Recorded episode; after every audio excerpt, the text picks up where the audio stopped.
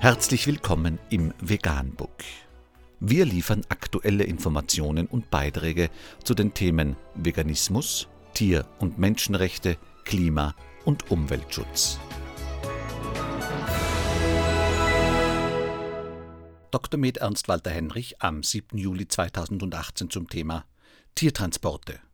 Die werden sowieso geschlachtet. Unter www.heidelberg24.de ist nachfolgendes zu lesen. Viehtransport auf A6 gestoppt. Tiere fraßen sich vor Hunger gegenseitig. Sinsheim. Sie haben ein komisches Gefühl. Das ist auch der Grund, warum die Polizisten den Viehtransport anhalten. Als sie in dessen Innere schauen, überkommt sie das nackte Grauen.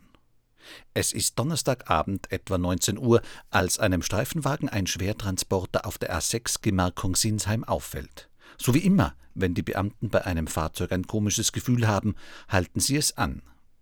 Der Anblick, der sich ihnen dann eröffnet, ist alles andere als ein routinemäßiger. In dem Wagen befinden sich über Schweine Tiere unterschiedlichster Größe und Gewichts, allesamt kümmerlich verwahrlost. Wie ein Polizeisprecher auf Anfrage mitteilt, handelt es sich ausschließlich um Schweine. Die Tiere leiden Durst. Aus der automatischen Tränke kommt kein Wasser, lediglich Luft.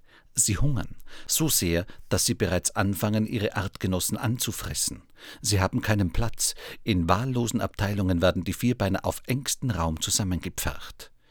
Als die Uniformierten von dem Fahrer eine Leiter zur Begutachtung der Tiere auf den oberen Decks fordern, erklärt dieser lapidar, dass er keine dabei habe.